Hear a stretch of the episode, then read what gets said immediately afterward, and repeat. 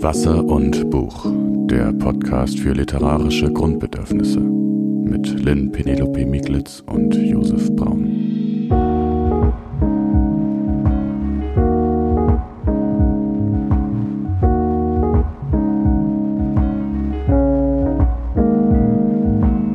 Ja, hallo und herzlich willkommen. Josef, schön, dass du wieder da bist. Ähm, heute hier im Literaturinstitut. Wir nehmen eine neue Folge auf. Ähm, du bist Redakteur für das Ressort Familie beim Stadtmagazin Kreuzer. Du bist Autor und studierst aktuell am Deutschen Literaturinstitut. Hi Lynn, äh, mir gegenüber sitzt Lynn Penelope Miklitz. Sie ist Schriftstellerin, Literaturkritikerin und Podcasterin und ähm, wir wollen heute wieder eingehender noch über Familienromane reden, aber eben nicht mehr über Familienromane, die ganz fiktiv sind, sondern über autofiktionale Familienromane. Ähm, Lynn, vielleicht kannst du ganz kurz am Anfang mal sagen, was ist denn vielleicht so der Unterschied zwischen so einem autofiktionalen und einem fiktionalen Familienroman? So also natürlich gibt es immer noch so Diskussionen und Debatten darüber, wie dieses ganze Genre irgendwie zu greifen ist. Äh, für mich macht es schon total Sinn, einfach zu sagen, dass der autofiktionale Text quasi mehr ist, als ich wähle für die Erzählung meines Lebens die Form des Buches. Also wenn ich von meinem Leben berichten möchte, kann ich ja einfach eine Biografie schreiben, dann ähm, kann ich eine Biografie sogar schreiben lassen von irgendjemandem. Ähm, und da geht es dann darum, dass das natürlich lesbar ist, aber äh, wenn Thomas Gottschalk in Herbstlaub davon berichtet, wie er eben aufgewachsen ist, dann ist das erstmal, dann will das erstmal nicht vorrangig Literatur sein. Das ist anders, wenn SchriftstellerInnen sagen, sie möchten ihr Leben aufschreiben und sich dann dazu entscheiden, den literarischen Moment und damit auch einen gewissen fiktiven Moment genauso stark zu machen wie das autobiografische. Und ähm, um das mal konkret zu machen, oder beziehungsweise werden wir das ja an unseren zahlreichen Beispielen dann auch noch sehen. Aber ähm, da werden teilweise Dialoge wiedergegeben aus der frühen Kindheit und man weiß natürlich, dass sich der Autor oder die Autorin niemals so daran erinnern kann. Aber äh, man, man, geht dieses, man geht diesen doppelten Vertrag beim Lesen ein. Also man geht einerseits den Vertrag ein, das ist Literatur, und man geht einer, andererseits den Vertrag ein, ähm, das ist wahr. Mhm. Ähm, und, und das ist eine ungewöhnliche Konstellation, weil natürlich ansonsten äh, AutorInnen eigentlich nicht mit dem Ich in ihrem Buch verwechselt werden wollen, meistens. Ähm, ich habe auch eine Frage an dich weil wir ja heute über Autofiktion sprechen werden, die sich eben mit Familien beschäftigt. Ähm, wir haben auch festgestellt, dass wir dazu die meisten Bücher mitgebracht haben, weil uns das gerade wahrscheinlich beide unheimlich interessiert. Total. Und ich habe mich gefragt, nachdem du vor einigen Monaten Vater geworden bist, haben dich da solche Bücher, die vom Windeln wechseln handeln ähm, und vom Schreiben ähm, eher animiert oder abgeschreckt zu diesem, also dieses Thema dir anzuschauen? Ich glaube eher animiert, ähm, allerdings schon kurz davor. Also ich hatte, ich hatte schon sozusagen, als es dort um den Gedanken ging, will man jetzt eine Familie haben oder nicht, mm, ich hatte irgendwie das Gefühl, dass es ja, dass man, dass es sich immer so ein bisschen beißt, mit, mit jetzt zu schreiben, weil man dann weniger Zeit hat und dann muss man sich plötzlich um so viel Familienthemen kümmern und sowas. Und deswegen ja. war für mich persönlich Knausgar, also der da irgendwie für mich so am Anfang stand, weil danach wurde viel veröffentlicht in dem Zuge. Da gab es ja so eine richtige ähm, so einen richtigen Boom von dieser Literatur und vieles wurde auch teilweise, zum Beispiel Arnaud, dazu kommen wir ja später noch, die wurde ja dann wie so neu entdeckt in Deutschland. Die gab es ja. ja. schon ewig in Frankreich, ja. aber ähm, es gab einfach ein Interesse plötzlich für diese Art von Literatur. Und ähm, mir hat das extrem geholfen, weil ich, weil es mir wie ein ganz neues Feld eröffnet hat. Ähm, und äh, das fand ich einfach in dem Moment sehr, sehr hilfreich und sehr, sehr beruhigend weil wenn man, wenn das Kind dann kommt und man ist als Familie, man wächst erstmal als Familie ähm, und muss sich an alles gewöhnen, dann ist es sehr schwer vorstellbar, über einen, oder war es zumindest für mich, über ein Thema zu schreiben oder nachzudenken in dem Moment gerade, was so extrem weit weg ist. Ja. Ne?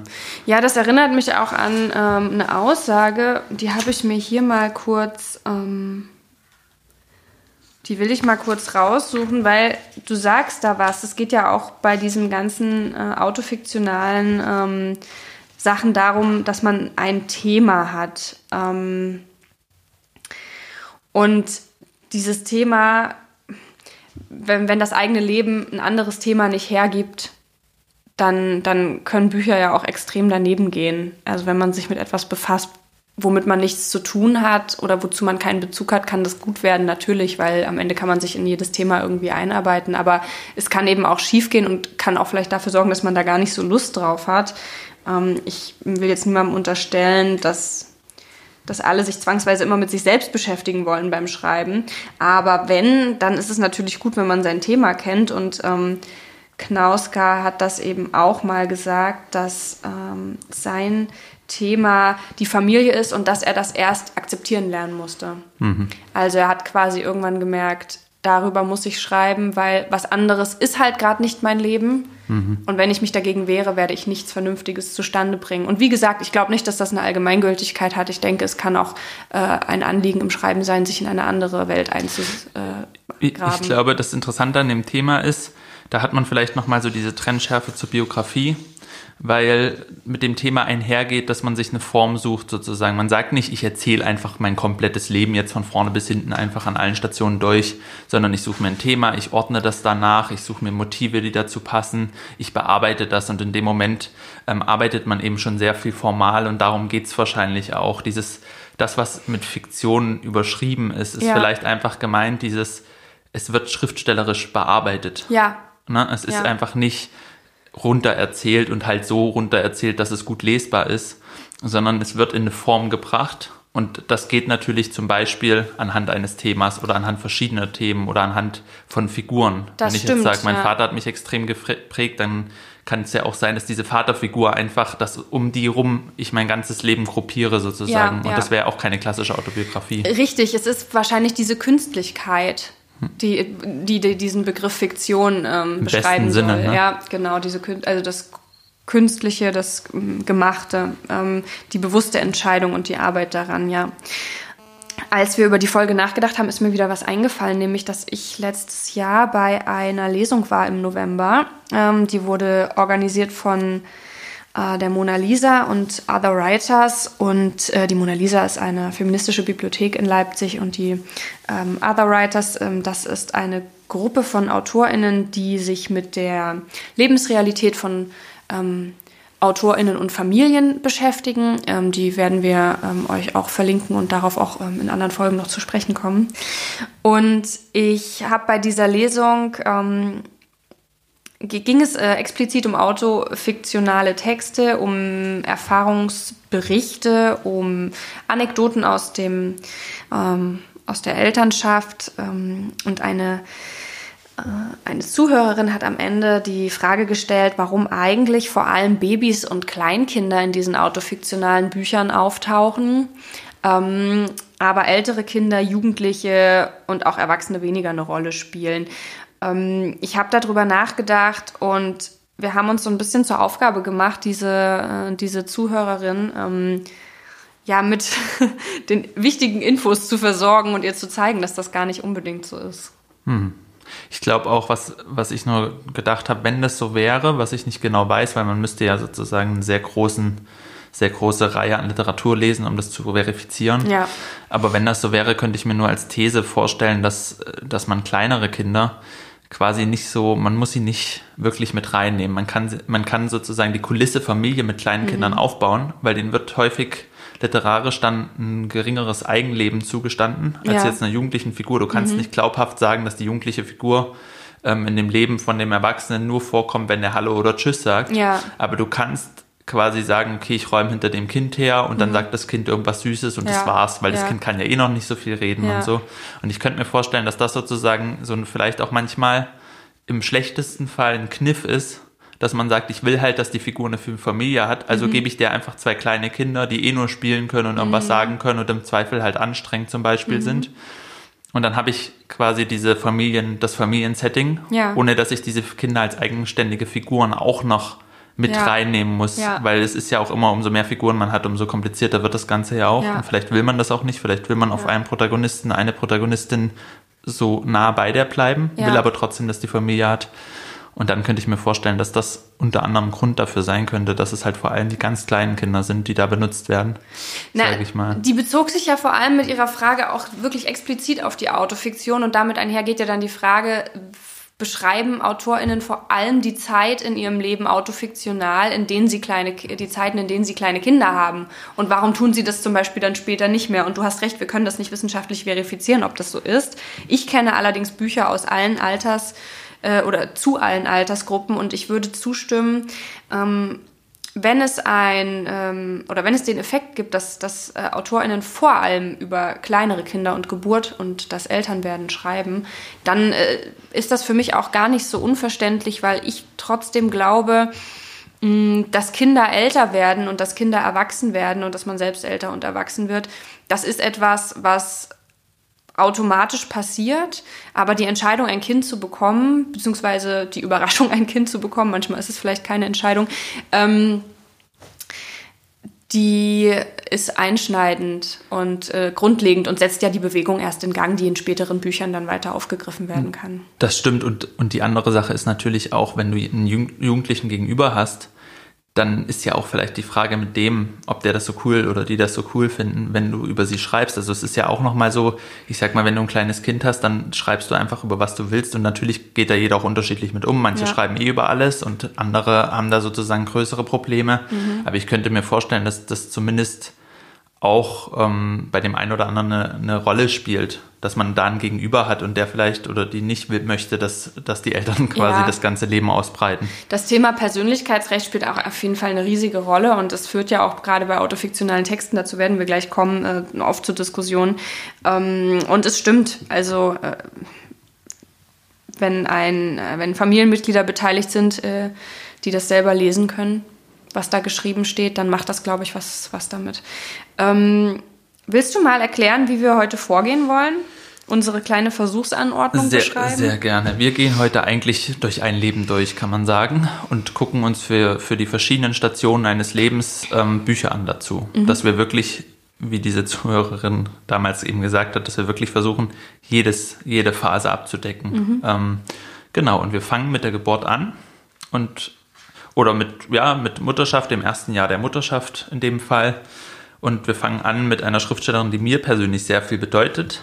Und deswegen freut es mich, dass ich dich dazu jetzt ein bisschen befragen kann. Ja. Und zwar geht es um Rachel Cusk und Lebenswerk über das Mutterwerden. Ähm, und vielleicht willst du einfach mal das Buch einordnen erstmal und erzählen, wer sie ist. Genau, also Rachel Cusk wurde 1967 geboren in England. Ähm, sie schreibt Romane, sie schreibt Memoirs und Essays und das, was hier unter dem Begriff Memoir gefasst ist, äh, ist natürlich das, was wir jetzt unter Autofiktion hier subsumieren. Ähm, das ist ein ganz spannendes Thema, weil ich glaube, viele kennen äh, Rachel Cusk ist in Kanada geboren. Ich habe England gesagt, ne? Das nehme ich zurück. Ich habe mich versprochen. Sie hat dann aber sehr lange in England gelebt. Deswegen bin ich drauf Frankreich. gekommen. Ja, das habe ich auch gelesen, dass sie in Paris lebt. Naja, sie hat auf jeden Fall einiges an ähm, ja, äh, bringt auf jeden Fall einiges an internationalen Erfahrungen mit. Ähm, sie ist in Deutschland und generell, glaube ich, als Autorin vor allem bekannt geworden, als sie ihre Bücher geschrieben hat, äh, die autofiktional sind. Das sind gerade aktuell zwei Stück. Ähm, das eine ist äh, zu Deutsch Lebenswerk über das Mutterwerden und das ähm, andere das heißt danach über Ehe und Trennung. Und es ist ganz, ganz spannend, mm, weil sie in diesem Buch, ähm, hier in diesem Mutterwerden-Buch, das äh, hier 2022 erschienen ist. Genau, also man muss dazu vielleicht sagen, dass das in England schon sehr viel früher genau. erschienen ist und eigentlich so das Buch war, was ihre Karriere erstmal zum Stillstand gebracht hat, genau. weil es erschienen ist und einen ziemlichen Ärger verursacht hat.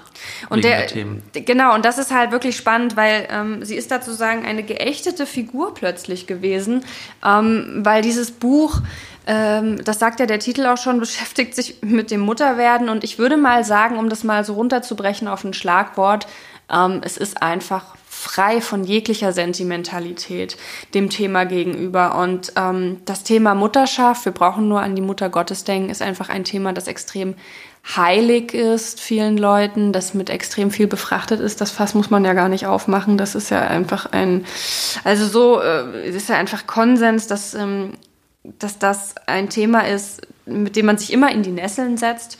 Ähm, und sie hat sich ganz, ganz ähm, massiv in die Nesseln mit diesem Thema gesetzt. Also sie wurde zur, das ist ein Zitat, zur meistgehasstesten Schriftstellerin mhm. Großbritanniens, weil sie da zu der Zeit äh, dort gelebt hat. Und ähm, ich finde es ganz erstaunlich, weil ich mich immer frage, was sind das für Leute, die jemanden dafür hassen, dass er so einen aufrichtigen Text über die Mutterschaft schreibt? Wir können ja, ähm, bevor wir uns ähm, über das Buch noch ein bisschen im Detail unterhalten, ähm, mal ähm, ein kleines Zitat daraus vorlesen, das so ein bisschen, glaube ich, auch andeutet schon, wie ihr Verhältnis zu dieser ganzen Mutterschaftsgeschichte ist.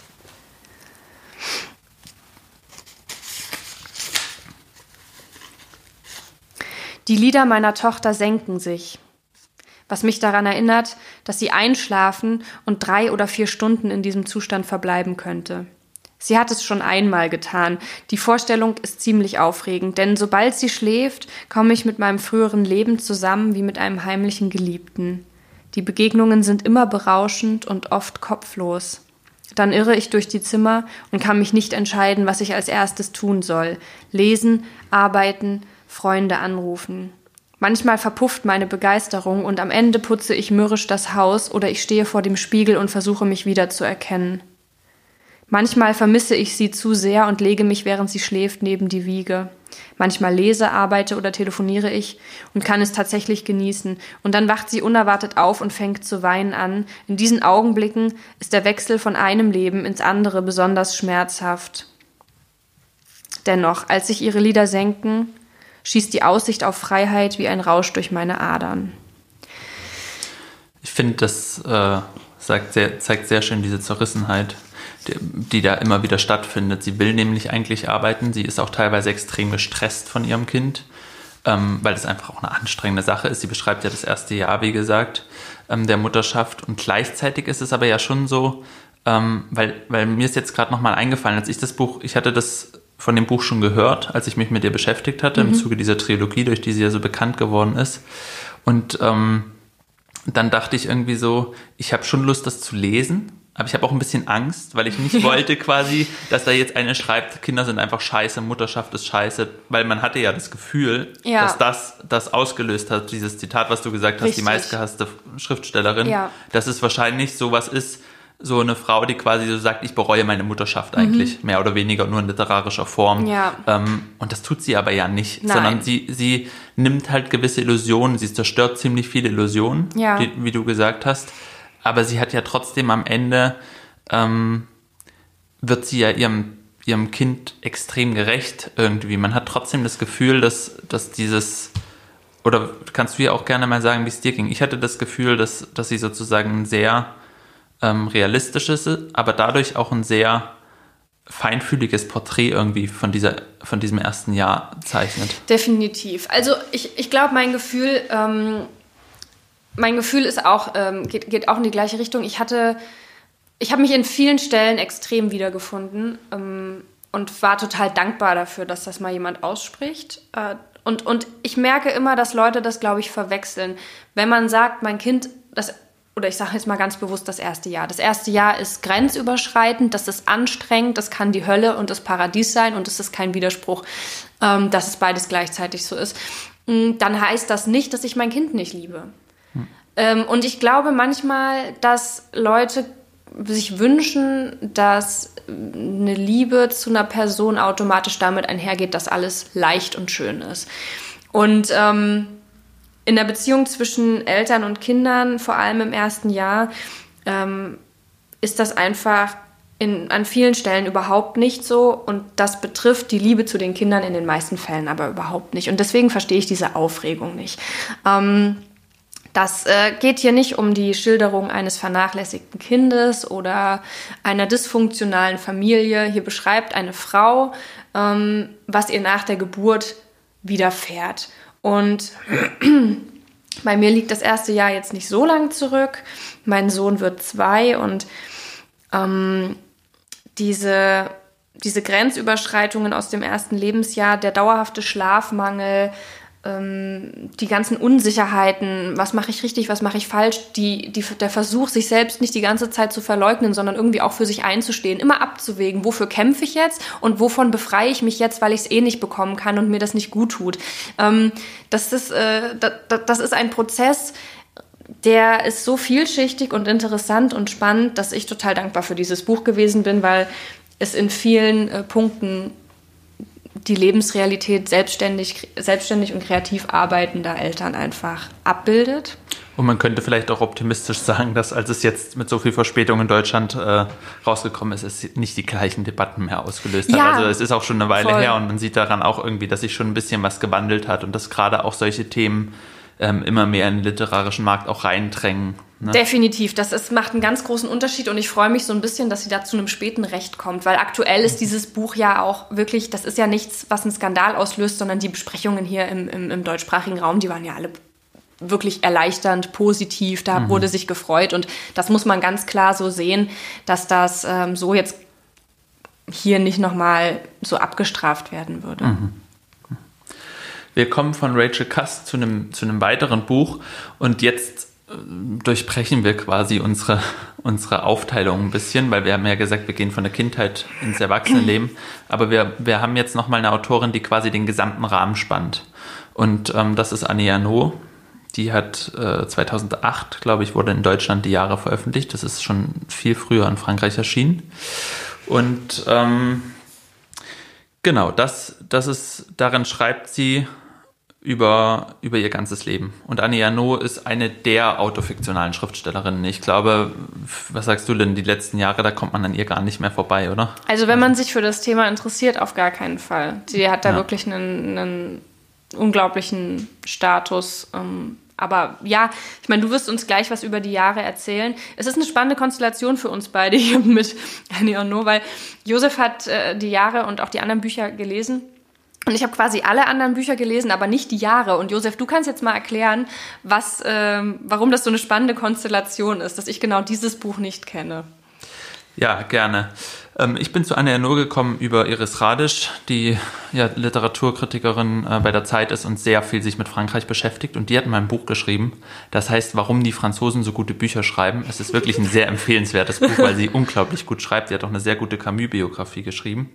Und aber in diesem Buch, warum die Franzosen so gute Bücher schreiben, hat sie ihre persönliche, ich glaube, Top Ten gemacht. Und da war dieses Buch drauf. Und das war noch bevor ich irgendwie mich mit autobiografischer, autofiktionaler Literatur beschäftigt habe.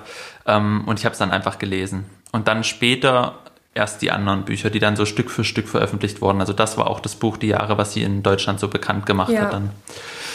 Und ähm, die Jahre funktioniert, das ist mir dann bewusst geworden. Also er nur beschreibt ihr Leben von in der Nachkriegskindheit über 1968. Die beschreibt die Globalisierung, sie beschreibt verschiedene Präsidentschaftsphasen sozusagen, mhm. also de Gaulle, Mitterrand, dann die Nullerjahre, was mhm. man dann so sich erhofft von der Globalisierung und dann ihr Älterwerden. Also es ist immer ganz verquickt, das Persönliche, das Politische.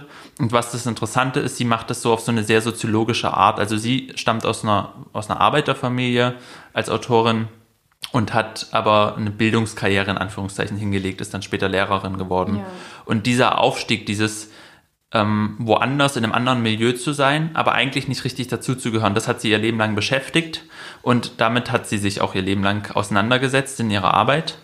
Und was jetzt das Spannende an die Jahre ist, ist, dass es ähm, das ist sozusagen wie das Regal für ihr ganzes restliches Werk, weil ähm, hier beschreibt sie einmal alles von vorne bis hinten sozusagen, bis, ja. bis ins Alter. Und die anderen Bücher sind alles wie, wie kleine Schlag, ähm, Schlaglichter auf verschiedene Sachen aus ihrem Leben. Als ob sie sagt, okay, ich habe alles einmal beschrieben in die Jahre, mhm. aber ich will auf diesen Aspekt nochmal zoomen. Ja. Ich will nochmal ganz genau erzählen, wer war mein Vater und ja. wer war meine Mutter. Und ich will nochmal erzählen von dem einen Moment, wo ich abtreiben musste und wie das war. Und von dem Moment, wo ich missbraucht wurde, lauter solche Geschichten genau. sind das, ne? Also so, eigentlich kann man sagen, sozusagen die Jahre fast alle anderen Bücher. Und alle anderen Bücher könnte man sozusagen, wenn das, wenn man die Jahre ausbreiten könnte, könnte man die anderen Bücher irgendwo da eindocken, mhm. an, anknüpfen. Und ähm, dementsprechend ist die Jahre auch so ein, so ein faszinierendes Moment, weil man könnte auch sagen, alles, was wir jetzt besprechen, also unsere, unsere Abläufe sozusagen, Ja. könnte man auch an sowas andocken. Man könnte sagen, es gibt sozusagen eine lange Linie, das ist das ganze Leben. Und diese Bücher passen da alle irgendwie an verschiedenen Stellen rein. Ja. Ja, es ist ungeheimlich tröstlich. Also vielleicht ist das ja auch für uns deswegen so, so eine Folge, wo der, der Büchertisch wirklich also gigantisch mm, vollgestopft ist, weil ähm, diese, diese Bücher da einfach überall immer dazu passen, egal was man gerade braucht. Ja. Sehr. Und ähm, abschließend zu Herrn No ist einfach ist eine absolute Leseempfehlung. Man kann bei ihr so extrem viel lernen, ähm, sowohl in die Jahre als auch in jedem einzelnen Buch. Ähm, wie man aus Fotografie, wie man aus Radiosongs, wie man aus politischen Reden, wie man aus eigenen Erfahrungen was erarbeitet, was wirklich Literatur ist. Ja, Ähm, ja. Das stimmt. Ich muss dazu noch sagen, weil ähm, du hast das erwähnt, sie ist, sie hat da so einen sehr soziologischen Ansatz. Sie erforscht sich und sich selbst in ihrer Umwelt und sie macht das ganz, ganz knapp und präzise. Ähm, diese Bücher, in denen sie diese Einzelereignisse schlaglichtartig beschreibt, die haben teilweise 90 Seiten, aber die sind eine absolute Wucht. Also ich lese das immer abends äh, dann in einem Rutsch und bin dann wirklich äh, weg, als hätte ich eine, tausendseitige Trilogie irgendwie gelesen. Und ich erzähle das deshalb so explizit, weil wir jetzt zu einer Autorin kommen, die äh, ebenfalls über ihr ganzes Leben geschrieben hat. Äh, in einer Trilogie, die auch nicht besonders dick ist tatsächlich und auch jetzt erst erschienen. Und sie schreibt aber ganz anders und deswegen ist das auch sehr interessant, sich das genauer anzuschauen. Wir sprechen jetzt gerade von Tove Dietlefsen, die 1917 in Dänemark geboren worden ist und die aus einem Kopenhagener Arbeitermilieu stammt. Also eine recht ähnliche Versuchsanordnung, würde ich mal sagen, aber ein bisschen anders. Ähm, durch die verschiedenen Herkünfte. Ähm, Ich finde es gerade interessant, dass, dass irgendwie so viele autofiktionale Literatur dann einfach wiederentdeckt wurde, sozusagen. Ja. Ne? Das zeigt ja auch, dass es diese Art von Schreiben schon immer gibt, dass es sowas nicht, ähm, dass es nicht unbedingt nur was ist, wo man sagt, so ja, heutzutage Ja, durch die total. sozialen Medien und so, wir sind immer narzisstischer geworden und deswegen, Nein. weil das ist ja so einer der Vorteil, äh, Vorwürfe sozusagen Absolut. der autofiktionaler Literatur gemacht wird. Jetzt schreiben die Schriftsteller nur noch über sich selber oder die Genau. Schriftstellerin, weil sie nichts anderes haben. Aber das stimmt nicht. Es gab Nein. das immer, aber es gab vielleicht nicht immer einen Markt dafür oder eine, ein Bewusstsein dafür, was so solche Literatur kann. Richtig. Und jetzt wird das alles wiederentdeckt. Genau, also man muss ja diesen Vorwurf wirklich mal kritisch sehen, dass das jetzt ein Hype ist und so weiter. Der Punkt ist, das wird jetzt viel übersetzt, weil dafür der Markt gerade einen Platz eingeräumt hat. Das gab es schon viel früher und ähm, ich glaube, dass das auch ich glaube, es gibt Bücher aus der Richtung, die haben was mit einer Nabelschau zu tun. Da kann ich entweder sagen, gut, da habe ich jetzt Lust drauf, jemanden dabei zu begleiten.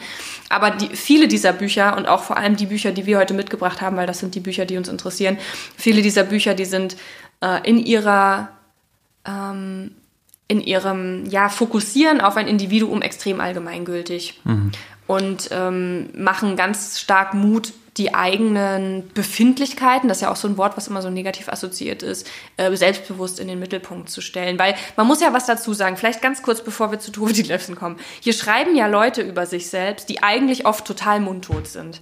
Was ist das für ein Vorwurf, dass denen kein Gehör geschenkt werden soll, weil das irgendwie zu egoistisch wäre? Ich meine, äh, wenn hier äh, Frauen schreiben, die aus dem Arbeitermilieu stammen und die ihr Leben sezieren und sich einordnen in diese Gesellschaft und einfach einen Platz für sich beanspruchen, dann finde ich es eigentlich, wenn ich so drüber nachdenke, richtig frech zu sagen, das wäre jetzt ein Hype und das hat irgendwie keinen Platz oder das ist nicht, nicht wichtig, nicht spannend genug. Und das ist weit von, also das ist vielleicht einfach da, um das auch nochmal stark zu machen, es ist weit von Narzissmus entfernt. Ja. Es hat einfach, es, es, es sucht das Allgemeingültige in einem privaten Leben, in dem, Ja. was man erlebt hat. Aber das sollte ja Literatur immer irgendwie machen, was, was finden, was für viele anschlussfähig ist. Und das zeigt einfach nur der Erfolg. Nicht, dass es ein Hype ist und alle kaufen das Buch, weil sie zu doof sind, sondern einfach, dass es da so viel Allgemeingültiges in diesen persönlichen Biografien gibt.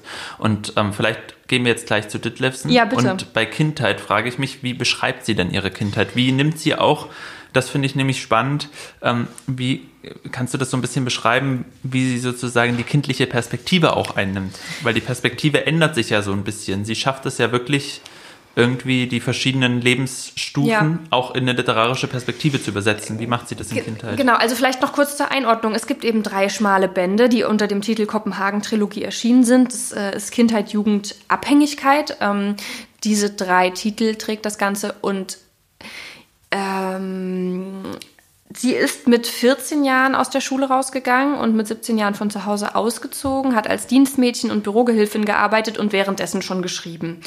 Ähm, und was ganz spannend ist, das ist das, was du mit der Perspektive meinst. Die Bücher verändern sich sprachlich schon stark. Ähm, in, der, in, der, in dem ersten Band Kindheit, da schreibt ein Kind also so kam es mir jedenfalls vor.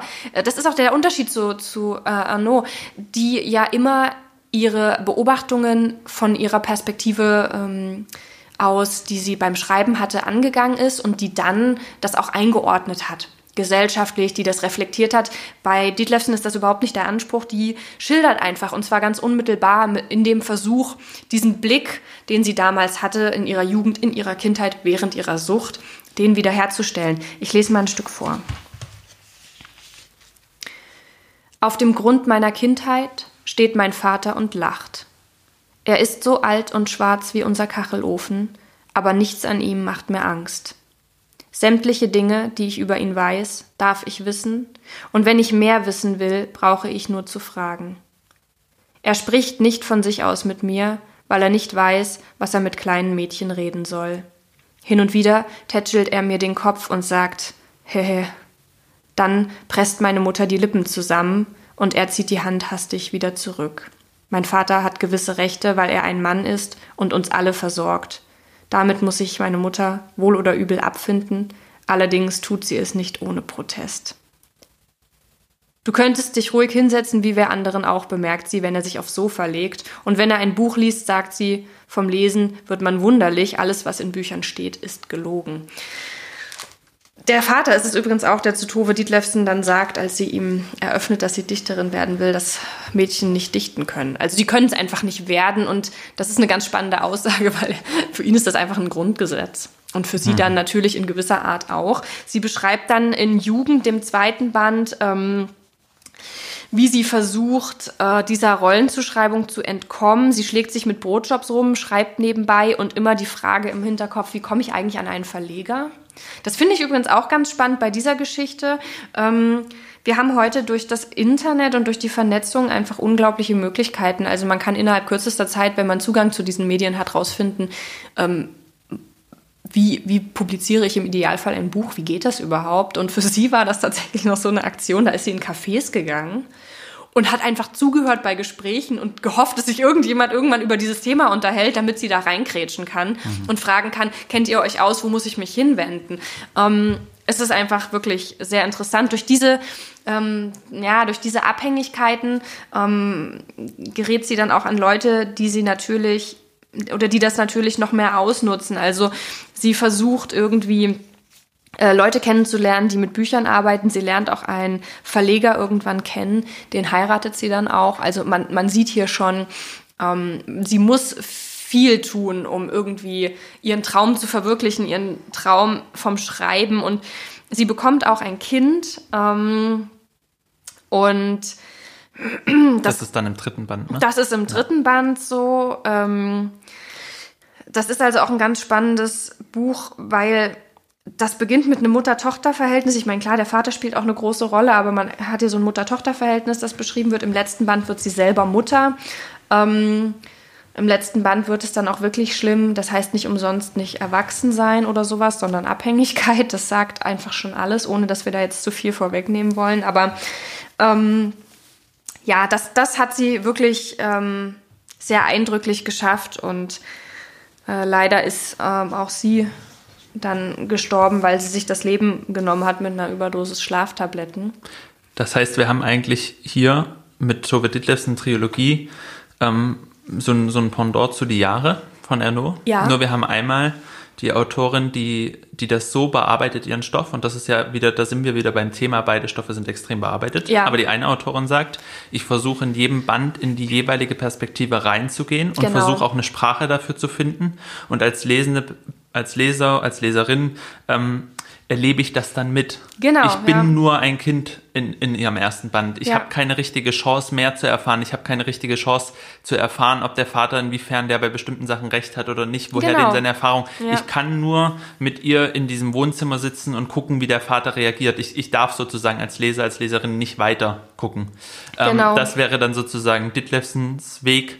Ähm, und da führt sie uns. Und ich wachse sozusagen mit ihr mit. Genau, man und, wächst mit ihr mit, Und ja. bei Arnaud ist es von Anfang an, schon die Kindheit wird soziologisch analysiert. Richtig, da guckst du ja der Schriftstellerin bei der Arbeit über die Schulter. Also Ähm. Genau. während du mit Ditlevsen aufwachsen kannst, ähm, kannst du bei Arnaud einfach dabei sein, wie sie ihr eigenes Leben auseinandernimmt. Genau, und du darfst sozusagen bei der Analyse dabei sein. Ja. Du, du erlebst diese Dinge mit, aber immer aus einer intellektuellen, heutigen Perspektive. Und da kommen wir auch noch zu drei anderen, die Ja. wir aber sozusagen zusammen besprechen möchten, die nämlich alle aus einer sehr ähnlichen Tradition kommen. Richtig, und du kennst dich ja einfach so gut aus mit diesen französischen ähm, VertreterInnen. Ähm, wir sind nämlich jetzt mit dem Tove Ditlevsen Kindheitsbuch ja schon in einem Alter, das auch andere ganz grandios bearbeitet haben. Das stimmt. Und zwar ähm, vor allem in jüngster Zeit der Shootingstar der französischen Literatur. Wird er auch Solche gehypt. Begriffe. Ja, der wird auch ein bisschen gehypt.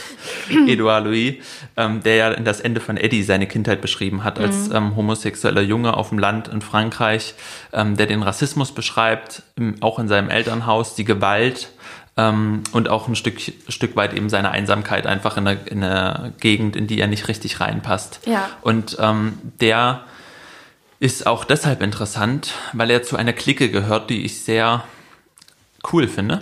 Ich folge denen auch allen auf Instagram und die posten immer so, das ist richtig süß, weil die posten immer so gegenseitig Bilder quasi von sich die Ja. ganze Zeit. So, und die machen auch alles gemeinsam. Also irgendwer hat eine, hat einen Vortrag in Amerika, alle fahren nach Amerika und dann immer so, hier ist ein Bild von dem, der in der ersten Reihe sitzt, hier der, der einen Vortrag hält, dann irgendwie eine Theateraufführung, eine Inszenierung in Amsterdam, alle fahren nach Amsterdam, machen Fotos und ähm, also die sind wirklich so eine Clique und dazu gehört noch Didier Eribon, äh, dessen Buch Rückkehr nach Rel hat, gehört auch zu diesem, hat auch diesen Hype sozusagen befeuert für autobiografische, soziologische Literatur. Ähm, Eribon ist ein ganz großer Bewunderer von Ernaud. Und ähm, arbeitet sich eigentlich auf eine ähnliche Weise, nur noch soziologischer, weil er aus wirklich Soziologieprofessor sozusagen ist, ähm, arbeitet er sich noch soziologischer an seiner eigenen Kindheit ab in Rückkehr nach Rel. Und was macht das mit dem Literarischen, dass er Soziologieprofessor ist? das macht mit dem Literarischen, dass der Zugang anderer ist. Ich würde sagen, dass bei Ernaud trotz aller Soziologie immer noch irgendwie ähm, das Schriftstellerische im, im, im Vordergrund steht. Ich habe nie das Gefühl, also bei Eribor ist es teilweise so, dass man schon das Gefühl hat, das ist es, es, es changiert so. Es ist auch vielleicht auch ein bisschen sach, sachlicherer Blicken, mehr in Richtung Sachbuch. Ähm, sie sind sich aber ähnlich, aber ich würde sagen, Ernaud kann man noch besser lesen. Ja. Ähm, aber genau, also Eribor hat das gemacht, über seine Kindheit geschrieben in Frankreich, auch aus einer Arbeiterfamilie, auch eine Aufstiegsgeschichte. Ähm, Edouard Louis hat das gemacht und ähm, Ernaud macht das. Und da muss man vielleicht noch zwei Namen erwähnen, nämlich der eine Name, der zu dieser Clique gehört, das ist Lagasnerie. Der ist Soziologe, der schreibt nur soziologische Texte, sehr, sehr gute soziologische Texte, aber da sind wir sozusagen, würden wir vom Thema weggehen.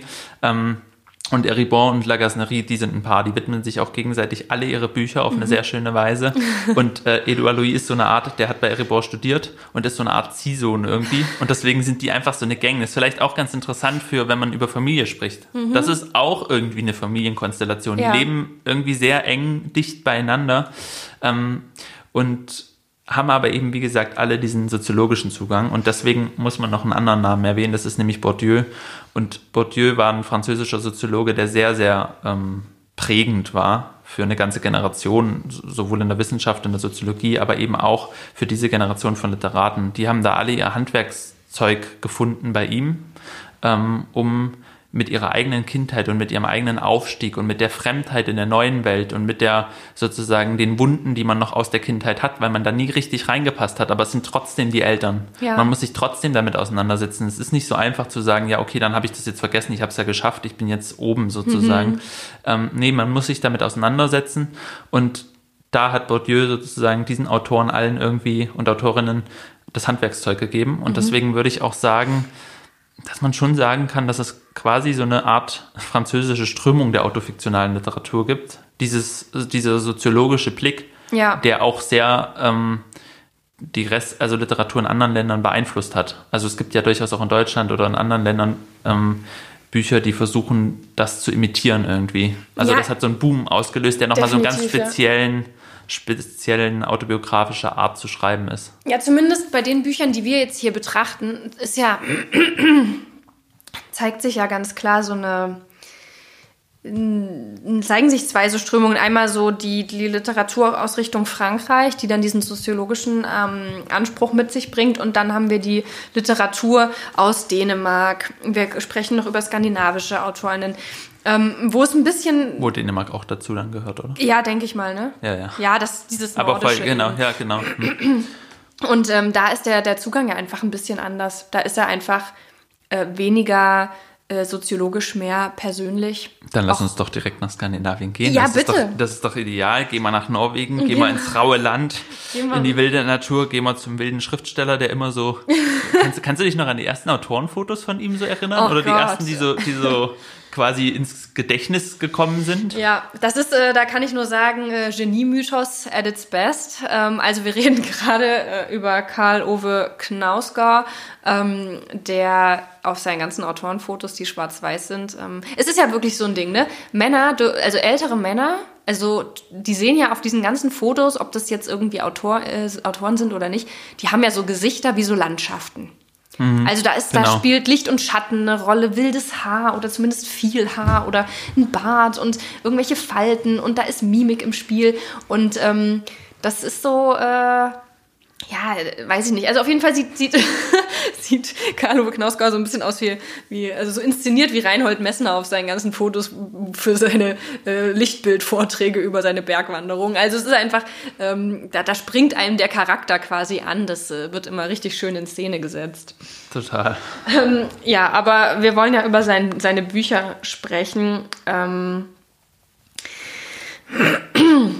es ist so, lieber Josef, dass ich in die Autofiktion gekommen bin über Knausgård. Ähm, und ich finde das ganz interessant, weil hätte ich vorher gewusst, dass es auch so viele wunderbare Autorinnen gibt, die Autofiktion schreiben, dann wäre mein Zugang vielleicht ein anderer gewesen. Ähm, Knausgård ist umstritten. Er hat ein sechsbändiges ähm, Projekt äh, veröffentlicht, das insgesamt, wie viele tausend Seiten wird das haben? Die Bücher sind zwischen 600 und 900 Seiten jeweils lang, also wirklich extrem dick. Die werden auch immer länger nach hinten. Und ähm, in diesen Büchern verarbeitet er quasi sein gesamtes Leben einmal äh, durch unter verschiedenen Schlagtiteln. Also es gibt ein Buch mit dem Titel Sterben, es gibt Kämpfen, es gibt Leben, Lieben und Spielen. Im Deutschen. Im Deutschen, genau. Ähm, und was er gemacht hat, sich nämlich so selbst so radikal in den Mittelpunkt zu stellen und das auch ganz transparent zu machen. Also Knausgård hat kein Problem mit, wenn sein Ich mit ihm verwechselt wird. Im Gegenteil, er betont, dass er es ist. Es ist äh, ein Buch über Karl Ove Knausgård und beziehungsweise es sind sechs Bücher über Karl Ove Knausgård, das muss man auch mal dazu sagen. Ähm, Und mich hat das damals so fasziniert. Ich war noch ziemlich jung, als ich das gelesen habe. Wann ist denn das erschienen? Ähm, das erste Buch. Ähm, das ist jetzt schon eine Weile her. Und ich, ich hatte eben beim Lesen war es das erste Buch der Art. Und, und ich kannte das noch. Ich weiß nicht, ob du das auch früher in deiner Familie immer gehört hast. Mm, Wenn man schreiben will, dann muss man sich was ausdenken können. Und wir werden ja darüber nach, gleich noch sprechen, ähm, was das mit uns gemacht hat. Aber ich habe zum ersten Mal gedacht, hey, das stimmt ja gar nicht. Muss ich ja nicht. Kann ich doch machen wie Karl-Ove Knausgård. Kann ich einfach schreiben, was ich den ganzen Tag so mache. Was macht Karl-Ove Knausgård den ganzen Tag so? Ähm, das ist unterschiedlich. Er wird ja irgendwann auch ähm, Vater. Das spielt auf jeden Fall eine Rolle. Worüber wir jetzt aber sprechen wollen. Wir haben uns ein Band rausgepickt, weil wir wollen ja jetzt am Ende unserer Familienverhältnisse, die wir hier durcharbeiten, über AutorInnen sprechen, die über ihre Eltern schreiben, wenn die alt sind, wenn die älter werden und wenn die irgendwann auch versterben. Und ähm, Karl Ove Knausgård, der 1968 ähm, in Norwegen geboren wird und auch als wichtigster norwegischer Autor der Gegenwart gilt, der hat ähm, eben ein Buch, beziehungsweise diese sechsbändige Reihe mit einem Buch über den, den Tod seines Vaters begonnen. Ähm, das Szenario ist das folgende: Der Vater stirbt und er macht sich mit seinem Bruder daran, den Nachlass zu ordnen. Und ähm, die kommen dann in das Haus seines Vaters und das ist wirklich ein Grauen, weil ähm, der Vater war alkoholkrank. Das, die Wohnung ist komplett ähm, voll ähm, gestopft, da Hessen, äh, herrschen messiartige Zustände und alles ist extrem dreckig. Und äh, sie reinigen dieses Haus und bereiten die Beerdigung vor. Und dabei kommen natürlich Erinnerungen hoch. Das ist jetzt mal so das Setting. Und dann wird eben eine Kindheit und Jugend in den 70er und 80er Jahren in Norwegen erzählt. Ähm, der Vater steht dabei im Mittelpunkt. Das ist also das, wie dieses Buch aufgebaut ist. Alles kreist um diesen Vater, der sehr gehasst wird von seinen Söhnen, weil dieser Vater ja eine wirklich, ähm, ja, man würde jetzt sagen, toxische Männlichkeit. Ja, also der Vater ist so das, der Inbegriff der toxischen Männlichkeit und ähm, nichtsdestotrotz ist es ein durchaus auch liebevoller Blick, ähm, den Knausgard auf seinen Vater wirft, auch wenn er natürlich insgesamt ihn total ablehnt. Ähm, ich habe ein Zitat aus dem Tagesspiegel zu diesem Buch mitgebracht, was ich extrem lustig fand.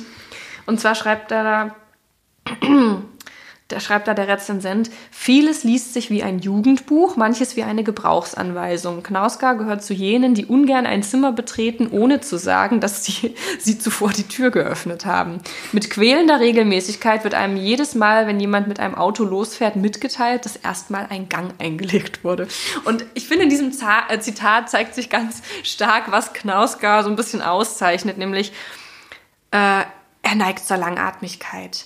Also, wo die Franzosen äh, sich gut äh, und präzise und knapp halten, haben wir hier einen Autor, der versucht, alles, alles, alles zu beschreiben, als hätte er quasi Angst davor, wenn er es nicht in einen Satz gepackt hat, dass es nicht passiert ist. Ähm, das ist so ein bisschen das und, literarische Programm dahinter. Und da muss man vielleicht auch sagen, er arbeitet natürlich auch ganz anders als diese Autoren und Autorinnen. Also ja. ähm, er hat ja erzählt, dass seine Arbeitsweise für diese Bände speziell so war, dass er geschrieben hat und die Seiten sofort quasi an seinen Lektor immer weitergegeben hat und nicht nochmal drauf geguckt hat, weil er wusste, in dem Moment, weil ein, großen, ein großes, ähm, großer Punkt in seinem, in seinem Werk ist sozusagen die Scham. Ähm, er schämt sich ständig dafür, für alles. Ja, ähm, er hat, mit den Kindern auf die Straße zu gehen, dafür schämt er sich irgendwie ein bisschen, weil er es nicht richtig hinkriegt. Er schämt sich für sein Schreiben, er schämt mhm. sich dafür, dass er sich wichtig nimmt, er schämt sich für sein, für alles eigentlich. Ja.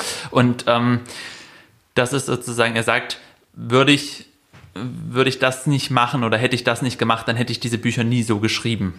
Ähm, das Programm, was er so ein bisschen vor sich herträgt, ist so radikale Ehrlichkeit, so ein bisschen. Also ich, ich, ich sage euch alles, aber ich, ich sage sogar so viel, auch die Sachen, die mir selber wehtun und ich sage diese jetzt einmal raus mhm. und dann sind sie aber weg und ich komme nicht mehr dran. Das ja. heißt, es ist auch ein ganz bewusstes nicht nochmal arbeiten, nicht nochmal nach Themen sortieren. Nicht, nicht nochmal noch zensieren einfach. Genau. Er verletzt damit ja auch nicht nur seine eigene Privatsphäre massiv, mhm. sondern auch die seiner Familie und zwar durch den durch die gesamte Bandbreite und es gab auch Rechtsstreits ähm, im Laufe oder es sind auch aktuell noch äh, Rechtsstreits im Gange, glaube ich, ähm, weil er wirklich, also ich finde diese Geste, da kann man natürlich auch drüber streiten. Ähm, er hat, ich habe ja auch äh, mir ein Zitat noch rausgeschrieben, ähm, er hat ja, und das hast du gerade so erklärt, wirklich gesagt, damit Literatur entstehen kann, muss das Markante in Thematik und Stil niedergerissen werden. Und das ist, was er da versucht. Also es ist eigentlich merkwürdig, indem er es weniger bearbeitet,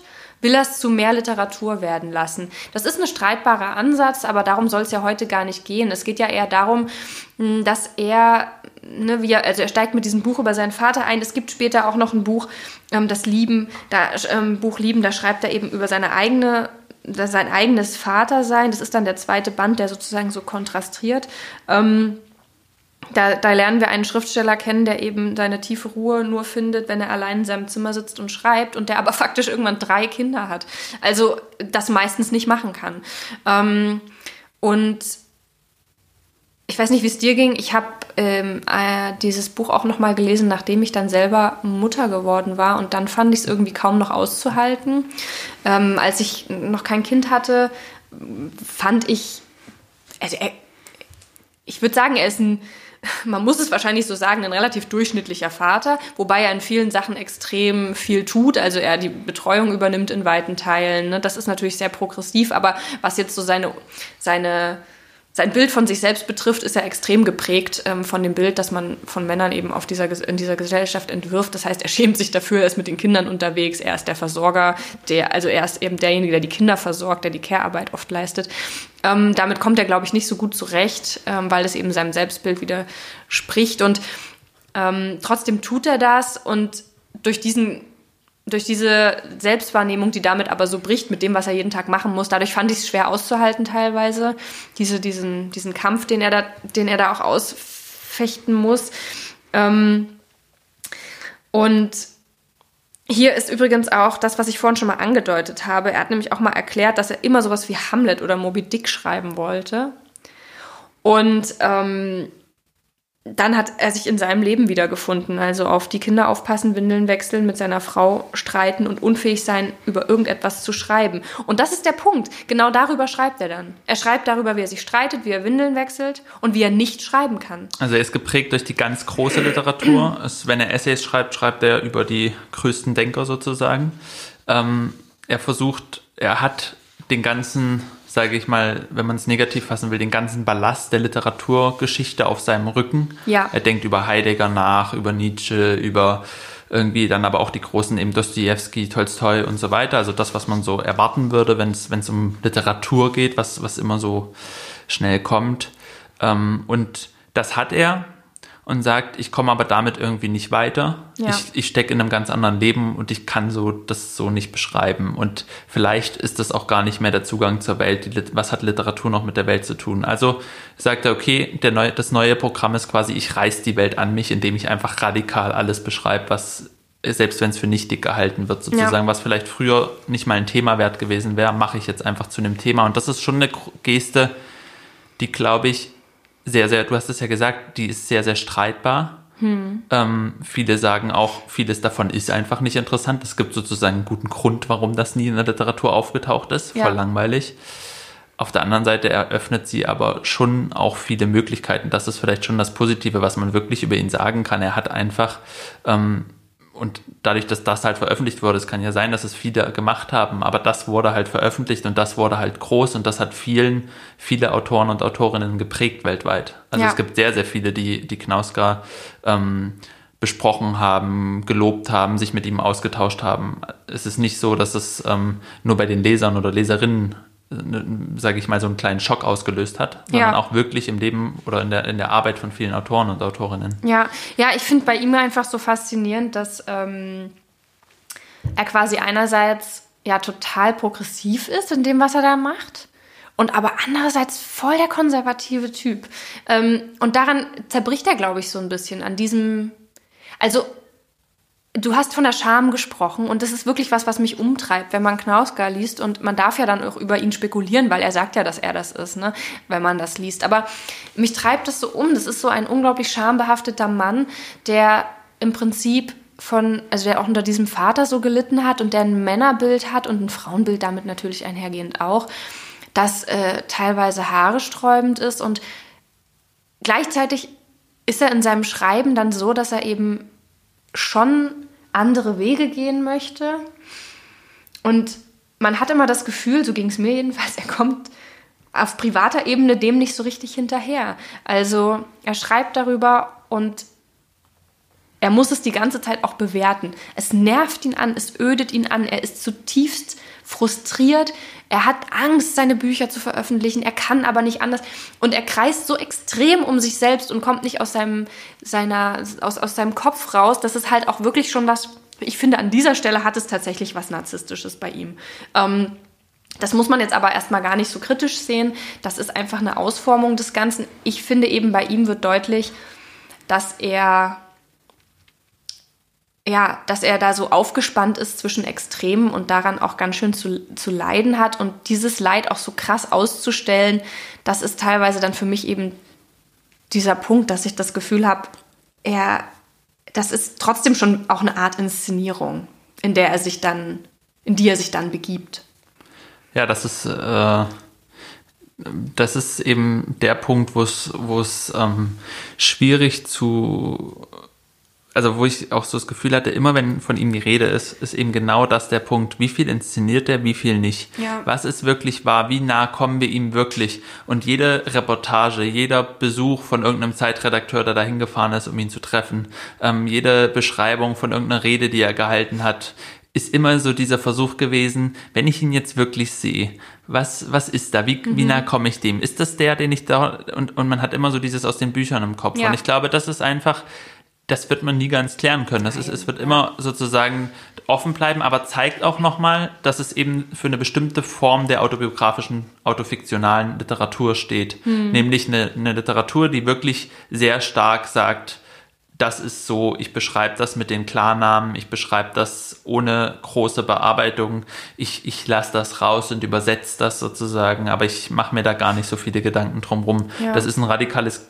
könnte man sagen, auch, auch wenn es vielleicht unbeabsichtigt ist, aber ein Gegenprojekt sowohl ähm, zu Anne Arnaud, ähm, wo man das Soziologische, das Bearbeitete hat, aber auch zu Ditlevsen, Ja. die ja auch sagt, ich beschreibe meine Kindheit, aber ich gehe in die Perspektive, was er ja schon auch macht. Aber es ist sozusagen, sie, sie macht das trotzdem viel mehr bearbeitet, viel Ja. mehr um Themen drumrum, um, um Ja, er ist, nur, er ist vor allem chronologisch. Ne? Klar, er hat einen Aufhängepunkt, wie den Tod des Vaters, aber er geht schon sehr chronologisch dann vor, lässt auch nichts aus, will auch gar nichts auslassen. Ähm, was ich im letzten Band ganz entsetzlich finde, ist, dass er so ähm, dann auch so, so Denkexkurse hat die ganze Zeit. Also er ist ja jemand, der sehr viel nachdenkt und teilweise ist das leider aber auch einfach nicht wirklich spannend. Da passiert jetzt nicht so viel. Ähm, keine spannende Denkbewegung meine ich damit. Ich habe auch schon mal drüber nachgedacht, ob das manchmal so nervig ist dann. Ich meine, ich finde ja wichtig, dass er beschreibt, was er beschreibt. Ähm, ich finde es auch bei Rachel Cusk total wichtig, aber sie macht es halt auf 200 Seiten und ich habe nicht das Gefühl, dass es weniger gehaltvoll ist. Also das ist, äh, ja, ich, ich bin definitiv, also ich habe, äh, man muss ja auch dazu sagen, wenn man, wenn man sich diese Bücher dann anschafft, man hat da einen halben Regalmeter dann weg im, im, im Wohnzimmer, ähm, muss man wollen. Ich finde, es ist spannend. Ich, ich würde es immer wieder lesen, weil ich das Gefühl habe, es ist schon wichtig, sich damit auseinanderzusetzen, um's, um darüber sprechen zu können. Er ist ja ein viel diskutierter Autor. Ähm, aber ja, ich, er ist so einer, wo ich mir immer nicht ganz sicher bin. Es kann in bestimmten Lebensweise, Lebenssituationen auf jeden Fall dazu führen, dass es einen sehr großen Sog auch entfaltet, Ja. trotz dieser ewigen Holo. Manchmal auch wegen. Also manchmal hatte ich so das Gefühl, sobald ein Putzmittel wieder vorkommt, freue ich mich voll irgendwie. Oder wenn der wieder auf den Balkon geht, um zu rauchen, denke ich so, jawohl, wir gehen wieder rauchen. So, als, ob du, als ob du irgendwie selber irgendwie, wenn du dich da wirklich drauf einlässt, so in so einen Flow kommst und Ja. denkst so, ja, jetzt wird's aber auch mal wieder Zeit, oh, endlich mal wieder am Auto sitzen und so, ne? Also ob man, es ist Die so ein Szenen ganz im Auto seltsames... sind besonders, ja. Ja, auch das ganze Abwaschen. Ich wollte die Ja. ganze Zeit, immer wenn ich jetzt abwasche, denke ich irgendwie an Knausgard und denke so, Ja. jawohl, wir waschen wieder ab. Das ist irgendwie schon, schon ein bisschen seltsam auch, dass jemand einen so quasi ey, das ganze Banale so vor die Füße kippt quasi. Ja. Das ist, das ist die einzige Chance, die einem bleibt, entweder zu sagen, ich finde das total nervig, ich lege das Buch jetzt weg. Oder sich darauf einzulassen und zu. Ja. sagen, wow, Abwasch ist ja mega literarisch das, und, Ja. und diese ganzen Sachen, das, das macht ja voll was. Natürlich, ich glaube auch ehrlich gesagt nicht, dass das Nervige ist, dass er so viel abwäscht, ne? sondern Mhm. dass er sich darüber so beschwert. Also er ist ja so unglücklich irgendwie. Er kommt einem jedenfalls extrem unglücklich vor. Und ich glaube, das ist, was mich manchmal so umtreibt, dass ich nach 600 Seiten denke, boah, wenn ich diesem unglücklichen jetzt, Mann jetzt weiter beim Leben zugucken muss, dann werde ich richtig frustriert. Ähm, weil ich wasche auch jeden Tag, na gut, nee, nicht mehr, ich habe jetzt einen Geschirrspüler, aber du weißt, was ich meine. Man wechselt halt jeden Tag die Windeln, man, man muss jeden Tag irgendwie den Staubsauger schwingen oder sonst irgendwas tun. Ähm, ist nicht heroisch, gehört dazu. Ähm, und ich habe halt das Gefühl, was mich bei ihm so umtreibt, ist einfach so dieses. Also ich, ich glaube ehrlich gesagt, das ist natürlich jetzt eine, eine, eine, äh, ja, einfach so dahergesagt, aber stell mal vor, eine Frau hätte das so geschrieben. Also ich hätte es mega spannend gefunden. Ja, wäre ja auch spannend gewesen, aber es wäre ja auch eine Das wäre von der Kritik wahrscheinlich Ah, anders. Absolut, eine komplette. Debatte. So, und ich finde halt, manchmal würde ich gerne, ja, da kommen wir auch wieder zurück zu unserer Genie-Folge. Manchmal denke ich so, Mensch, Karl-Ove, wenn das alles so scheiße ist, dann mach es doch nicht. Dann mach doch was anderes. Und wenn du es trotzdem machen willst, dann denk doch mal anders drüber nach. Ich glaube, das ist aber auch von mir unfair, weil ich so ein Bedürfnis habe, dass alles immer irgendwie harmonisch ist. Und ich glaube, das ist das, was mich manchmal dann so, wo ich dann nicht weiterlesen kann. Dass ich das Gefühl habe, es, diese Konflikte, er hat, es wird nie, er wird nie bearbeiten, was da wirklich passiert. So, warum schämt er sich die ganze Zeit? Ich habe das Gefühl, ich einfach sagen kann, Owe, tu was für deine Mental Health und lass dir, lass dir helfen. Und es ist eigentlich auch verrückt, dass man so über Leute spricht, die man nicht kennt. Und das liegt ja auch in der Autofiktion begründet, weil man denkt, man würde sie kennen. Genau, also das ist ein ganz wichtiger Punkt, glaube ich, sogar bei Autofiktion, dass dass äh, der Autor oder die Autorin schon sehr wichtig werden. Ja. Also man kann ja zum Beispiel, wir haben ja mal über Elena Ferrante geredet und da ist es ja so, sie, sie nimmt sich raus und sie sagt, das braucht man nicht, es ist alles in der Geschichte. Aber Autofiktion funktioniert so nicht. Also Autofiktion, die sagt, das ist mein Leben, aber ich sage euch nicht, wer ich bin, es gibt kein Foto von mir oder so, hm. wäre irgendwie schwierig, weil man dann immer so sagen würde, ja, aber dann schreib halt nicht, dann sag halt nicht, dass es Autofiktion ist, weil wir brauchen dann schon irgendwie dieses Gefühl und das ist auch ich frage mich gerade, ob vielleicht unter, also zumindest stimmt das zu, zu großen Teilen für mich, ähm, dass die Schriftsteller und Schriftstellerinnen, die Autofiktion schreiben, auch die sind, über die ich am meisten so nachdenke. Also ja. als, als Figuren, ja, als Personen, ne? Ja. So, und mir, mir so denke, und wie, wie lebt der so und wo mich dann auch diese, diese Artikel interessieren, wo, wo man sieht, wie, die, wie das Büro aussieht und ja. sowas. Ähm, weil man schon das Gefühl hat, man kommt realen Menschen näher. Also diese, diese Verbindung zum Autor oder zur Autorin ist schon irgendwie enger oder man sucht, man sucht mehr so nach den Spuren, als man das vielleicht in einem fiktionalen Roman. Ich meine, bei, bei Harry Potter suche ich doch nicht die ganze Zeit nach Rowling, wo die jetzt sich versteckt und wo, was, ja. ne? Das brauche ich da nicht. Ja, das voll. macht überhaupt Darum keinen Sinn. Nicht. Nee, Aber genau. in den Autofiktionalen ist es schon so, dass ich mir ja. so denke, okay, wie lebt die ungefähr so jetzt? Und ja. Ähm, wir können uns auch gleich noch über unsere unser ja fast letztes Buch für heute ja. so ein bisschen streiten, weil ähm, wir haben noch mitgebracht äh, ein Buch von Sheila Heti, das trägt den Titel Mutterschaft. Sie ist 76 in Toronto geboren und die New York Times hat sie als äh, die unter die 15 bedeutsamsten Frauen gewählt, die bestimmen, wie wir im 21. Jahrhundert Literatur lesen und schreiben. Das heißt, auch hier zeigt sich, dass ein Buch über Mutterschaft, das sehr kontrovers ähm, Mutterschaft verhandelt, ähm, ja, heute ganz anders wahrgenommen wird, als es noch bei Rachel Cuff der Fall war. Ähm, warum haben wir dieses Buch noch mitgebracht und vor allem jetzt zum, zum Ende hin? Sheila Heti vollführt in Mutterschaft eine Denkbewegung äh, und kreist um das Thema Mutter werden oder nicht und sie entscheidet sich dagegen. Also es ist eine kinderlose, ähm, eine Geschichte der Kinderlosigkeit sozusagen ähm, und deswegen haben wir sie ans Ende gepackt. Ähm, Josef, du hast schon angekündigt, dass du äh, mit dem Buch so deine Schwierigkeiten hattest. Erzähl doch mal. Ich hatte dafür ein Referat hier im Institut ähm, zu dem Thema und zu dem Buch und muss sagen, dass es mir irgendwie, also Sheila Hiti ist bekannt dafür, dass sie sehr viel formal experimentiert und spielt. Also jedes Buch von ihr, also es gibt ein Buch zum Beispiel, das hauptsächlich aus Fragen besteht. Ähm, und jedes Buch hat irgendwie ein formales Programm, könnte man sagen. Und das ist sowas, also ich, ich finde es einerseits immer total spannend und andererseits ist es manchmal so, fehlt mir dann so ein bisschen der Kern oder die Tiefe, habe mhm. ich so das mhm. Gefühl, durch diese formalen Spielereien. Also ich spiele das sozusagen alles mit durch als Leser, ich gehe da durch, aber am Ende habe ich das Gefühl, es, es bleibt zu wenig hängen mhm. für mich persönlich bei ihren Büchern. Das ist jetzt sehr pauschal, aber bei denen, die ich gelesen habe, ähm, ging mir das eben wiederholt so. Und dieses Buch fand ich nur interessant. Wir haben das im Seminar besprochen und ich war noch eher der Pro, weil ich halt das Referat gehalten ja. habe, war ich noch eher der Pro-Fraktion zugehörig. Ach, war das wirklich so, äh, wurde das so das, negativ behandelt? Sagen wir mal so, die Dozentin fand es gut. Mhm. Das Seminar fand es eigentlich großteils einfach, größtenteils einfach nicht gut. Aber warum? Ähm, naja, aus dem Grund, also es gab schon einige, die, die diese formalen Strukturen gut fanden. Ja. Aber ich glaube, es, sie hatten das Gefühl, vielleicht also das hätte, wäre jetzt zumindest meins eben einfach, dass, dass man irgendwie dem Ganzen, dass es so einfach zerflattert. Das ist also, einfach sozusagen formal, ja.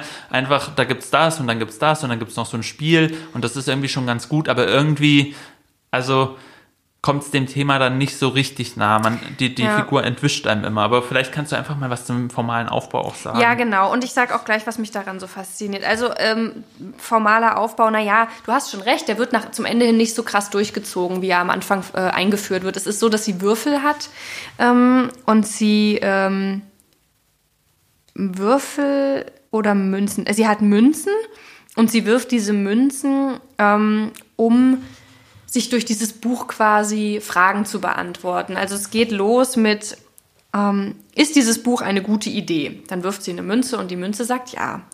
Und das heißt, wie so ein Dialog, der da abgebildet ist. Ne? Und dann fragt sie, ist, ist das jetzt die Zeit, damit anzufangen? Ja. Hier in Toronto? Ja. Also brauche ich mir keine Sorgen zu machen? Ja. Ja, ich brauche mir keine Sorgen zu machen? Nein. Die Würfel zwingen sie also, die Denkrichtung zu ändern, was ich extrem spannend fand. Ich glaube, was mich auch so fasziniert hat, war diese, dieses Spiel mit der Schicksalhaftigkeit oder dem Zufall, je nachdem, wie man es nennen möchte. Und äh, sie sich da so drauf einlässt. Und ähm, sie stellt eben viele, viele Fragen. Ähm, und durch diese Würfel und oder die Münzen und die Ergebnisse durch diesen Münzwurf äh, muss sie teilweise immer mehr Fragen stellen und immer längere Antworten finden. Ähm, mich hat das sehr gereizt, sie hat, ähm, sie stellt sich die Frage, wie ist das, ein Kind zu bekommen, sollte ich das machen? Äh, andererseits, was passiert, wenn ich es nicht mache? Und ich habe hier auch ein kleines Zitat, eine kleine Stelle mit. Ähm, was gibt es zu verlieren? Die Liebe, das Kind und all die mütterlichen Gefühle, über die Mütter so verlockend sprechen, als wäre ein Kind eine Gabe und nicht etwa eine Aufgabe. Die Aufgabe scheint das, was daran so schwierig ist. Eines zu bekommen scheint wunderbar, aber man bekommt kein Kind, man bekommt eine Aufgabe. Ich weiß, dass ich mehr habe als die meisten Mütter, aber zugleich habe ich weniger. In gewisser Weise habe ich gar nichts, doch ich mag das und denke, ich will kein Kind. Ähm, ich finde bei diesem Buch ähm, erstmal beeindruckend, dass auch dieses Buch sich erlaubt, relativ schonungslos zu sein. Ich glaube, wenn mir was auf die Nerven gegangen ist, dann dieses Gefühl, das wird aber später von ihr ähm, benannt und dadurch aufgelöst, aber sie schreibt ja oft, Eltern können nicht mehr das, Eltern können nicht mehr das und das. Und da habe ich mich als Eltern extrem eindimensional gesehen gefühlt, weil ich dachte, ich schreibe auch und deine Angst ist, dass du nicht mehr schreiben wirst. Ähm, ich hätte, ich finde das einfach merkwürdig, weil ich denke, woher kommt das, dass man das so schwarz-weiß betrachtet. Also man entscheidet sich, also bei ihr klingt es so, als müsste man sich für Kinder und gegen das Schreiben entscheiden oder für das Schreiben und gegen Kinder. Und ich habe das persönlich nie so wahrgenommen, können wir später gerne noch drüber diskutieren. Ähm, aber gut, das sei erstmal dahingestellt. Da habe ich mich dann als ganz privat, ganz private Leserin teilweise etwas geärgert, aber das äh, soll jetzt nicht das äh, Thema sein, wenn wir über Sheila Heti sprechen. Ich glaube, was das Buch, ich glaube, das Buch hat einen ähm, wird irreführend vermarktet. Ich glaube nicht, dass es vorrangig um die Frage geht, soll ich ein Kind kriegen oder nicht. Also ja, die Frage steht da dem ganzen Text oben drüber quasi. Aber was ich da ganz, ganz faszinierend finde, ist, dass es vor allem auch um die Beziehung zu ihrer Mutter geht. Und ähm, da muss man mal in die, in die Biografie von Sheila Heti schauen. Sie ist ähm, nämlich äh, die, das Kind von ähm, einer jüdischen Familie, ich glaube, die aus Ungarn nach Kanada eingewandert sind und ihre Großmutter ist Überlebende des Holocaust. Und in dem Buch spielt das eine Rolle in dem Sinne, als dass ähm, sie eine Art Verantwortung fühlt auf ihren Schultern, was ihre jüdische Geschichte betrifft. Ähm, es gibt ja dieses Narrativ oft ähm, in jüdischen Familien, dass Kinder be bekommen werden sollen in einem Sinne von jetzt erst recht und wir sind noch da und wir leben und wir leben weiterhin auf diesem Planeten. Ähm, und das empfindet sie als großen Druck und sie geht da eine Gegenbewegung und will das quasi, dieses Leid, dieses vererbte Trauma von der Großmutter quasi nicht weitergeben. Also da geht es auch ganz viel um transgenerationale Traumata, ähm, deswegen finde ich es auch auf einer gesellschaftlichen und politischen Ebene extrem spannend. Und ähm, ihr Ergebnis ist eben, dass sie diese Traumata nicht vererben möchte, dass sie kein Kind bekommen möchte. Und deswegen ist es für mich gar nicht so sehr ein Buch über Sheila Hetis Mutterschaft, sondern eher über Sheila Hetis Mutter tatsächlich und ihre, die Frauen ihrer äh, Vorgängergeneration. Das ist jetzt interessant.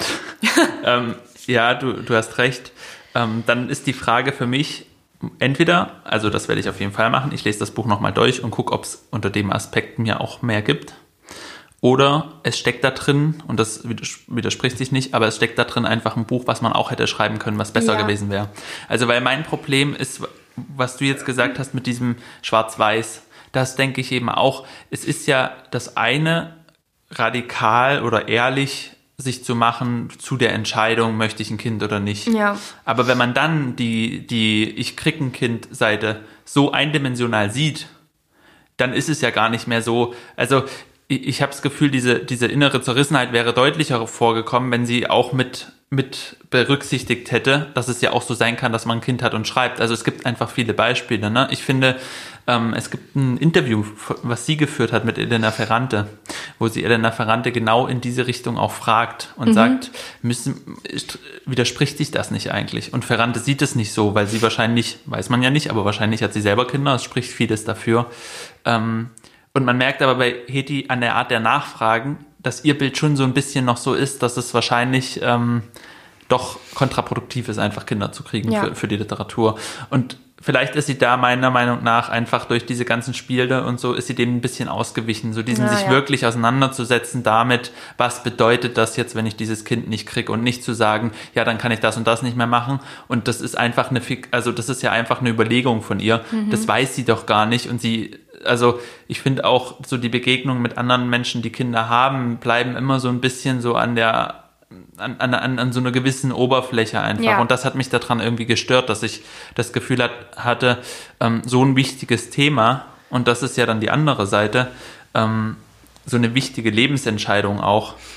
Und dann hat man dazu so ein bisschen hier noch ein bisschen spielen und da fragen wir ja. mal die Münzen und da schildere ich mal was. Und das hat mich einfach irgendwie so unerfüllt zurückgelassen, mhm. so ein Stück weit. Ja, das verstehe ich. Ähm, aber dieser Aspekt mit der Mutter, das stimmt, da erinnere ich mich jetzt gerade auch dran. Ja, ich glaube, das ist der Aspekt, der auch viel, viel reingibt in dieses Buch, mhm. auf den man sich gut konzentrieren kann. Und man muss vielleicht dazu sagen noch, ähm, weil wir reden ja heute über Familien ähm, oder über Familienkonstellationen und Sheila Hiti hat natürlich lebt zu der Zeit zumindest, als dieses Buch entsteht, in einer Beziehung mit einem Mann, der eine ältere Tochter schon hat, die ist glaube ich 16 oder so, also die teilweise dann auch bei den beiden lebt. Das heißt, es ist nicht so, dass Sheila Hiti keine Familie mhm. hat.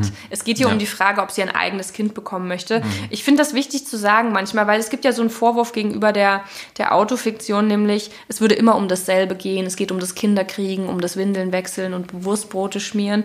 Ähm, ich finde das so ein ungerechter Vorwurf, weil erstens ähm, schmiert jeder sein Wurstbrot auf andere Art und Weise und zweitens, ähm, das fragt man doch bei Liebesgeschichten auch nicht. Also weißt du, wie viele Liebesgeschichten den Markt überschwemmen und sie sind alle irgendwie, sie haben sicherlich Ähnlichkeiten und trotzdem ist die Kunst, es wieder neu zu erzählen. Ähm, keine Ahnung. Äh, also was soll dieser Vorwurf? Ich verstehe den nicht. Kannst du den nachvollziehen? Ich, ich glaube, die meisten Narrative sind so Grundnarrative, die es einfach gibt. Ne? Eins ja. ist berühmteste die Heldenreise, die einfach in fast jedem Blockbuster-Film erzählt wird und in fast jedem großen, spannungsreichen Roman oder so. Ähm, und Familie ist einfach auch ein Narrativ letztlich oder was man als, also oder, oder ein Topos, wenn man so sagen will, mhm. ähm, den man bearbeiten kann. Und ich kann den Vorwurf auch nicht nachvollziehen, aber ähm, er hat, hat, wahrscheinlich viel mit dem Patriarchat zu tun und mit den Bedingungen, unter denen wir leben. Ja. Und ähm, würde, glaube ich, auch so nicht mehr gemacht, wenn die Welt ein bisschen feministischer wäre, was sie hoffentlich in der nächsten Zeit auch weiter ja, stärker sein wird.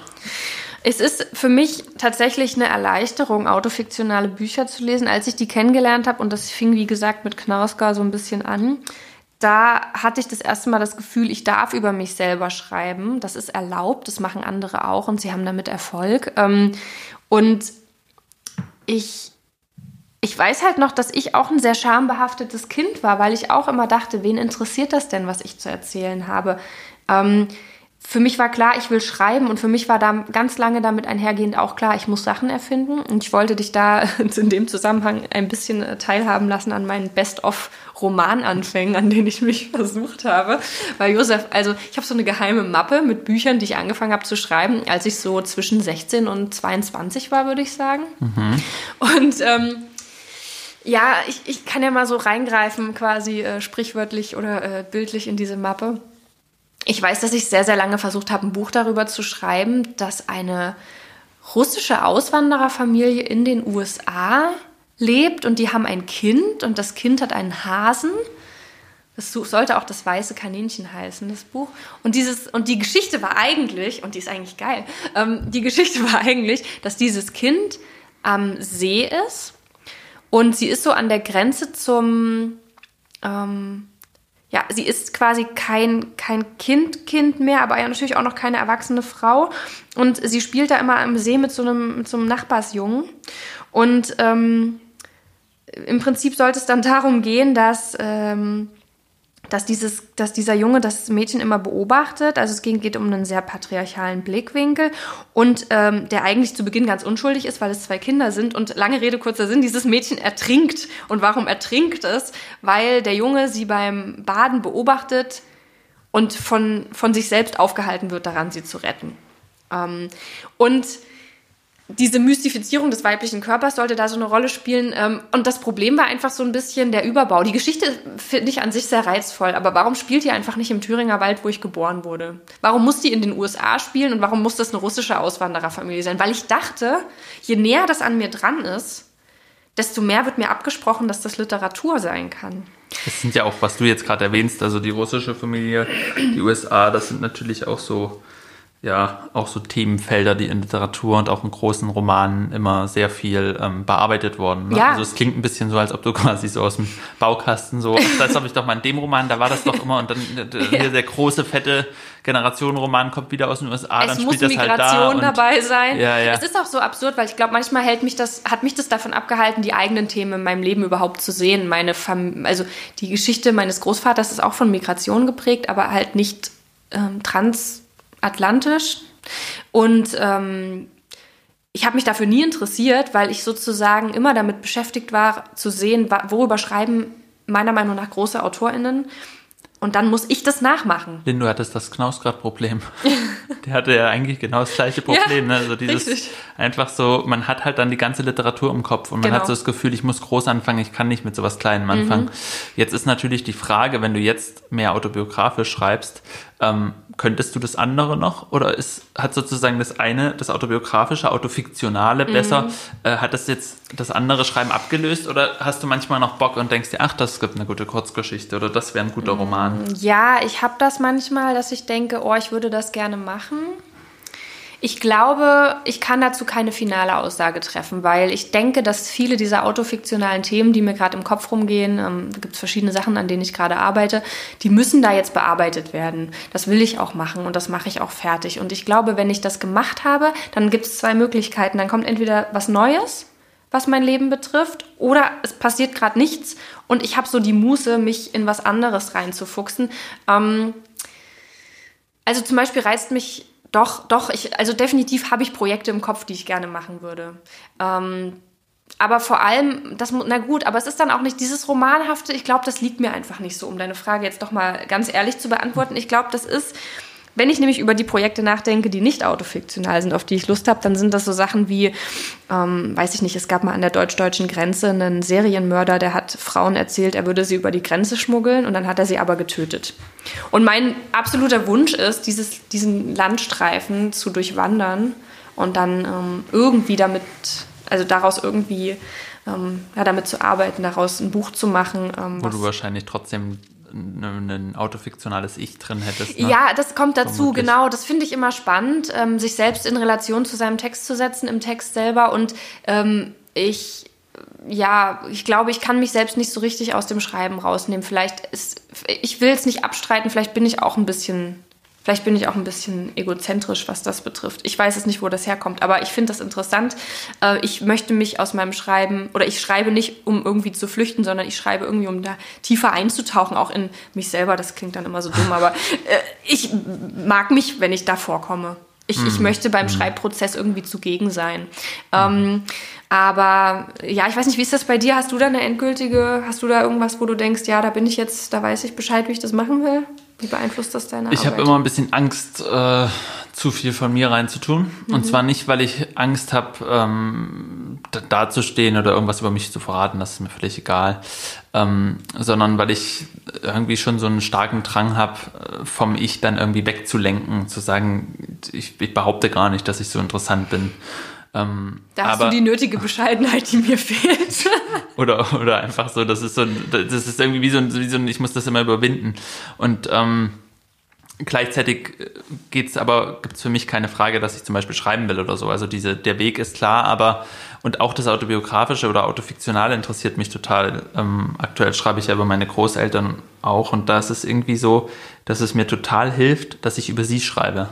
Weil ich irgendwie so das Gefühl habe, bei denen weiß ich ganz, also ganz bestimmt, das sind unglaublich coole Menschen gewesen und das will ich festhalten. Das will ich in Literatur quasi übersetzen mhm. und ähm, würde mich da sogar raushalten, würde einfach die beschreiben und ich hatte dann ein Seminar, wo wir Teile des Textes ähm, besprochen haben, wo dann das Feedback war, da fehlten ich. Wem, mhm. wer empfindet das alles eigentlich? Also warum, warum werden die da so beschrieben? Wo ist der Bezug? Da gibt es doch irgendwen, der das erzählt und warum erzählt er das? Ähm, das heißt, ich zwingen, ich muss mich sozusagen dann wieder mein Ich so reinzwängen in diese, in diese autofiktionalen Texte, ähm, weil es einfach ohne dann sozusagen zu sehr zerfasert. Aber ich bin auf jeden Fall ein großer Fan der autofiktionalen Literatur und habe schon auch eher die Richtung gerade, das so zu schreiben, weil es mir schon auch wie dir geht. Ich erfinde ungern Sachen. Es ist irgendwie, man hat auch das Gefühl, es gibt so viel auf der Welt und dann noch zusätzlich Sachen zu erfinden. Also wenn es Leute gut machen, wunderbar. Aber ich merke auch, dass es sich so entwickelt hat, ähm, in meiner Jugend habe ich extrem viel Fantasy gelesen und jetzt habe ich so das Gefühl, fiktive Geschichten werden immer weniger. Also, ne, ab, abgesehen davon, dass man alles irgendwie bis zu einem gewissen Grad fiktiv nennen kann, was wir hier besprechen. Ja. Aber irgendwie, es sind schon wenige Bücher irgendwie, die ich noch schaffe zu lesen, die so ganz einfach eine Geschichte erzählen. Das war das letzte Mal tatsächlich so bei Ferrante und Turgenev, die ich für unseren Podcast gelesen habe. ja. Aber sonst sind es halt Essays oder ähm, Biografien oder Fiktion, Autofiktion. Ähm, und dementsprechend habe ich das Gefühl, das, das, prägt ja auch. Also was man, wenn man, was man liest, prägt einfach auch, was man schreibt. Deswegen kann ich es mir gerade auch schlechter vorstellen. Am ehesten noch für Kurzgeschichten. Ja. Ja, das ist interessant. Ich, äh, ich, ähm, ich glaube, warum ich finde, dass dieses ganze autofiktionale Thema wichtig ist und auch vor allem für diese Staffel für uns wichtig ist hier, ist, dass ähm, die, der autofiktionale Text hat ja so eine Doppelwirkung. Also er wirkt zum Beispiel auf uns, die wir ihn lesen, extrem ein.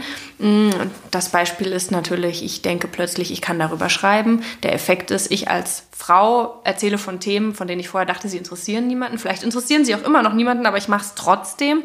Ähm, und wenn jemand quasi über Themen schreibt, und äh, wir haben vorhin auch darüber gesprochen, dass hier viele Frauen eben ähm, von ihrer unterprivilegierten Kindheit erzählen oder ihrer unterdrückten Stellung im Erwachsenenalter, ähm, dass das wiederum dann äh, äh, zurückwirkt auf die Gesellschaft. Und diese Doppelwirkung finde ich extrem spannend und auch sehr, sehr wichtig. Ich glaube, da, wo ähm, Menschen äh, frei heraussprechen und sich sozusagen in der Literatur äh, oder in der Literatur ihre Stimme ähm, verarbeiten, dass, dass sie dadurch ähm, gesellschaftliche Themen ans Licht bringen und die irgendwie ähm, vielschichtig machen ähm, und dass sie dadurch mh, die Gesellschaft wiederum oder dass sie die Leute, die das lesen, dann auch wiederum äh, ermutigen. Das ist auch für mich, glaube ich, ein wichtiger Punkt, warum autofiktionale Literatur, gerade in so Zeiten wie heute, wo es so viele verschiedene Krisen sind und wo auch so viel aufgearbeitet wird, wenn man jetzt zum Beispiel Kolonialismus anguckt, wenn man anguckt, ähm, diese ganze Geschichte von Unterdrückung, von Sklaverei, von Rassismus, mhm. die lange einfach so hingenommen wurde und jetzt ähm, gibt es die Versuche, das aufzuarbeiten. Und da geht es mir auch so, dass mir das Autofiktionale mehr hilft, beim Verstehen als Romane. Klar gibt's Romane, die sehr genau mir schildern, wie sich das angefühlt haben könnte. Wir haben ja zum Beispiel, ähm, wenn man über Baldwin redet, wäre das so, dass er ja Romane geschrieben hat über, über die Rassentrennung und diese Themen. Ähm, und diese Romane sind auch sehr gut und ich habe auch das Gefühl, ich tauche ein in diese Welt und, und, und kriege ein bisschen besseres Verständnis. Aber trotzdem habe ich das Gefühl, seine autobiografischen, autofiktionalen Essays ähm, geben mir noch ein größeres Verständnis, ja. lassen mich noch mehr teilhaben, ja. ähm, bringen mich noch näher ran. Mhm. Und gerade bei diesen ganzen zeitgeschichtlichen Themen, die, die solche Krisen, solche ähm, Probleme betreffen, die gelöst werden müssen, für die wir auch irgendwie, sage ich mal, Wege brauchen, um da rauszukommen. Ja. Ähm, gerade da möchte ich so nah es geht ran. Ja. Und da, da hilft sozusagen dieses Fiktionale, dieses, ich habe eine Geschichte erfunden und die Figuren sind erfunden, aber thematisch wäre das so, wenn es Ja. die so gäbe da. Es gab ja diese Menschen und ich Ja. es, es fällt mir dann leichter und ich komme näher ran, wenn ich dieses autofiktionale Element habe. Ja, am Ende macht man ja einen. Roman auch einfach oft zu und denkt dann, oh, das hat mich voll mitgenommen. Das ist die Geschichte, die sich da jemand ausgedacht hat. Aber bei der Autofiktion kann ich mir diesen, diesen, diesen Kniff nicht erlauben. Da kann ich nicht zumachen und sagen, huh, was für eine gruselige Geschichte. Sondern das ist dann halt wirklich so gewesen. Und damit müssen wir uns auseinandersetzen, weil das die Lebensrealität ganz vieler Leute ist. Und da sind wir ja auch wieder bei Geschichten wie die ja von Annie Arnaud, die irgendwie schreibt, ähm, über Missbrauchserfahrung schreibt und so weiter. Ähm, ich habe noch, ähm, ich würde gerne unseren kleinen Austausch nochmal mit einem kurzen, ähm, mit ein bisschen Literatur äh, beschließen. Ich würde gerne nochmal aus unserem Buch, das wir beide so sehr mögen, äh, Lebenswerk von Rachel Cusk zitieren. Ähm, äh, ich glaube nämlich, dass zum Beispiel Elternschaft eigentlich die beste Heldenreise ist. Also wir haben über die Heldenreise gesprochen, die Vorlage für viele Blockbuster ist. Und ich glaube, äh, immer wenn Leute sagen, Mutterschaft oder Eltern werden ist langweilig, dann würde ich dagegen halten. Ich glaube, man kann Mutterschaft richtig gut als Heldenreise erzählen. Und ähm, Rachel Cusk schreibt, ich sage das mit der düsteren Vorahnung, dass ein Buch über Mutterschaft niemanden interessiert außer andere Mütter. Und auch nur jene Mütter, denen das Erlebnis wie mir so beeindruckend erscheint, dass darüber zu lesen einen seltsam betäubenden Effekt hat.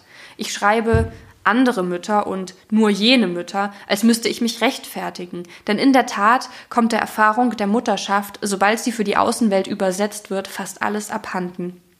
In der Mutterschaft tauscht eine Frau ihre öffentliche Rolle gegen eine Reihe privater Bedeutungen ein. Und wie Geräusche außerhalb eines gewissen Radius sind diese Bedeutungen für Außenstehende manchmal kaum wahrzunehmen. Könnte man in einem anderen Teil seiner selbst zuhören, würde man sie vielleicht verstehen. Alles menschliche Leben auf diesem Planeten wird von einer Frau geboren, schrieb die amerikanische Dichterin und Feministin Adrienne Rich. Die einzig einigende von allen Frauen und Männern geteilte, unbestreitbare Erfahrung besteht aus der monatelangen Zeit, die wir im Innern eines Frauenkörpers gelebt haben, um uns zu entfalten. Die meisten von uns erfahren Liebe und Enttäuschung, Macht und Zärtlichkeit zuerst in der Person einer Frau. Den Stempel dieser Erfahrung tragen wir unser Leben lang mit uns herum, sogar bis, zu uns, bis zur Stunde unseres Sterbens. Ähm, und mit diesem Ausschnitt breche ich also auch eine Lanze dafür, solche Literatur zu lesen, auch wenn man ähm, selber keine Kinder hat und sich die ganze Zeit denkt, diese Mütter auf dem Spielplatz gehen mir voll auf die Nerven. Und ähm, ich möchte auch eine Lanze brechen, nämlich für unsere nächste Folge. Da werden wir uns nämlich ein Literaturfeld widmen, ähm, in dem sich Liter also wenn man sagt, dass sich bei Autofiktion Leben und Literatur einfach noch stärker mischen. Das, was wir uns ja angucken in dieser Staffel, ist ähm, Familie, Literatur, Familien in der Literatur, aber auch Familien, wo Teile der Familie schreiben. Was bedeutet das? Dieses, diese ganze Vermischung. Ja. Ähm, und die findet würde ich sagen, sogar noch mehr statt in Kinderbüchern oder im Bereich Kinderbuch, weil ein Kinderbuch existiert eigentlich nur gerade für, die, für ganz kleine, wenn jemand das vorliest in einem Akt sozusagen, wo Familie gerade stattfindet, Ja. weil sonst geht es gar nicht. Ähm, und das werden wir uns nächste Folge angucken und da freue ich mich sehr drauf. Und wir freuen uns sehr, wenn ihr dann wieder dabei seid.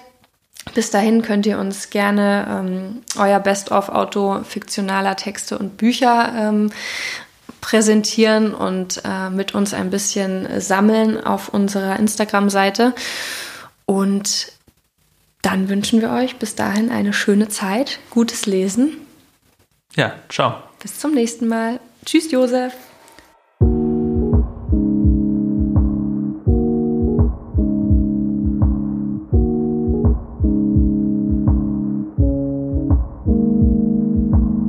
Josef, hast du auch wieder einen Filmtipp für uns? Auf jeden Fall. Und zwar Schloss aus Glas. Und das ist ein, von einer Journalistin ein Buch gewesen, Janet Walls heißt die. Und die hat auch so eine Art, ja, eigentlich auch eine Aufsteigergeschichte. Ähm, aber sie stammt aus so einer Künstlerfamilie, aus so ein bisschen so einer Hilly-Billy-Familie. Also die sind immer rumgezogen, haben ständig an verschiedenen Orten gelebt. Ähm, der Vater ist so eine Mischung aus ein sehr cooler Vater, mit dem die Töchter, das sind vor allem Töchter, ähm, sehr viel machen konnten. Aber gleichzeitig auch einer, der halt trinkt und wenn es ihm nicht gut geht, auch gewalttätig wird. Die Mutter trägt das irgendwie alles mit, diesen komischen Lifestyle, den die ähm, führen. Und das ist einerseits eine sehr abenteuerreiche Kindheit und andererseits eine Kindheit, wo man sagen würde, wo jedes, wo jeder beim Jugendamt sagen würde, nee, nehmt die Kinder da raus, so geht das nicht. Mhm. Und ähm, diese, diese Spannung ähm, wird in den Film sehr gut übersetzt. Der Film steigt ein mit einer erwachsenen Janet Walls, die Journalistin geworden ist, die es quasi geschafft hat. Ähm, und sie sieht auf dem Heimweg von so einer Party, sieht sie ihren Vater quasi wie an einer Mülltonne steht und Müll raussucht, zum Essen, mhm. Essbares aus der Mülltonne sucht. Und ähm, das ist ein sehr prominent besetzter Film mit äh, Brie Larson als Janet Waltz und Woody Harrelson als ihrem Vater und Naomi Watts als ihrer Mutter. Mhm. Und es geht viel über, um Geschwisterbeziehungen, wie diese Geschwister sich gegenseitig helfen, um das zu überleben.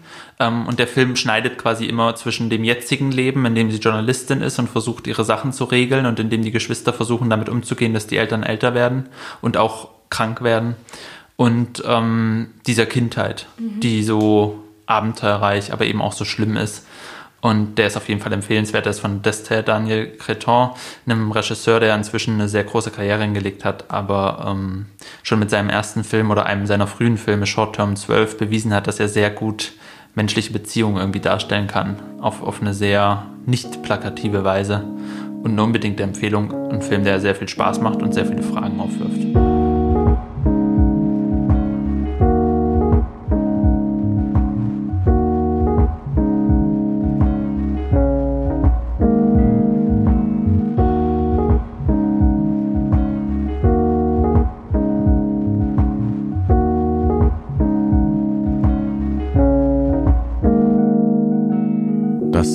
Wasser und Buch, der Podcast für literarische Grundbedürfnisse mit Lynn Penelope Mieglitz und Josef Braun.